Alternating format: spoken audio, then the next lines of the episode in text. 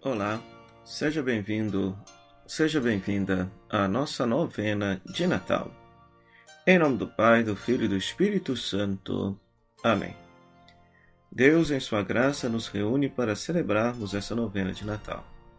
A cada ano, o Senhor reacende em nós a esperança da salvação, alimenta nossa confiança nele e deseja que o acolhamos com alegria. Hoje sabereis que o Senhor vem e nos salva amanhã vereis a sua glória.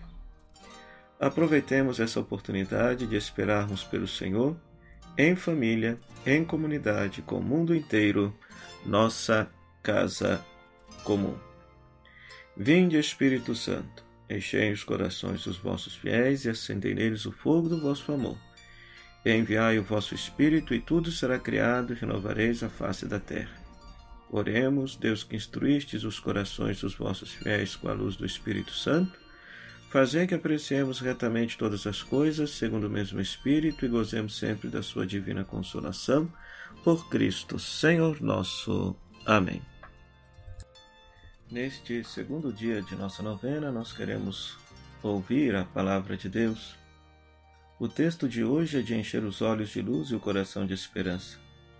Deus não abandonou a humanidade, mas cumpre aquilo que promete. Jesus é a realização de todas as promessas feitas por Deus a seu povo. Ele espera de nós uma resposta de aceitação ao seu projeto de amor e espera que confiemos nele. A esperança de Deus e a esperança da humanidade têm seu encontro, beleza e força transformadora no sim de Maria. Então, nesse dia, nós vamos rezar Lucas, capítulo 1, versículo 26 a 38, Lucas capítulo 1, versículo 26 a 38. É o texto que trata da anunciação do anjo à Virgem Maria. Então você vai abrir esse texto, você vai ler esse texto. Como é uma cena, você também pode imaginar participar desta cena.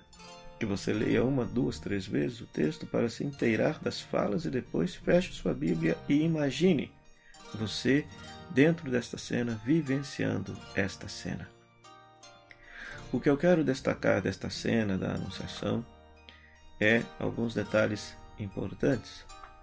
O nome do anjo que vai visitar Maria é Gabriel. Gabriel significa força de Deus. Né?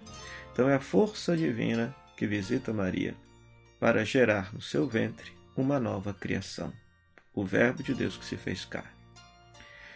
Ora, Jesus encarnado, a encarnação do Verbo, dá início a uma nova criação. Por quê? Porque em Jesus o céu se une à terra. Então, este abismo que existia entre Deus e toda a humanidade por conta do pecado foi superado por causa da encarnação do Verbo. É esse o grande mistério que nós queremos celebrar, inclusive no Natal. No Natal a gente não celebra o nascimento, de, o, o aniversário de Jesus, porque nós não sabemos o dia exato do nascimento de Jesus, essa é uma data simbólica escolhida pela igreja. Mas nós queremos, ao celebrar o nascimento de Jesus, celebrar o dia no qual Deus nasceu na terra.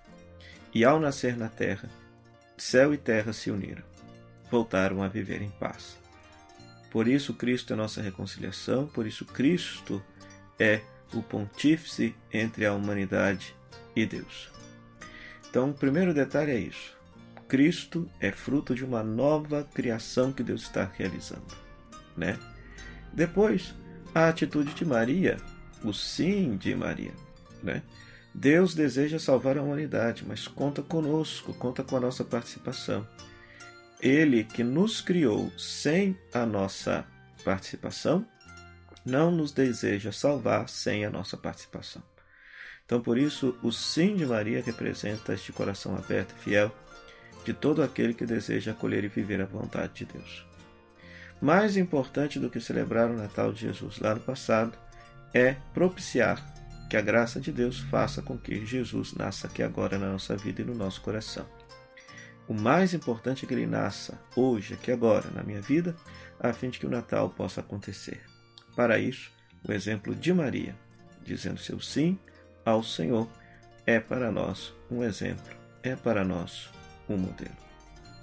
Depois que você fizer a contemplação desse evangelho, que você possa também pensar nessas seguintes questões.